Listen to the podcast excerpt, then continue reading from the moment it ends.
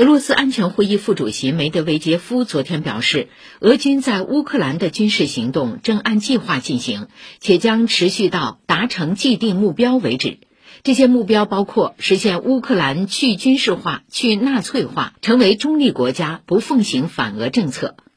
匈牙利总理欧尔班二十四号在布鲁塞尔举行的北约峰会上发表讲话时说。出于防御目的，北约决定向与乌克兰相邻的中欧国家增派部队。这些国家是波兰、斯洛伐克、匈牙利和罗马尼亚。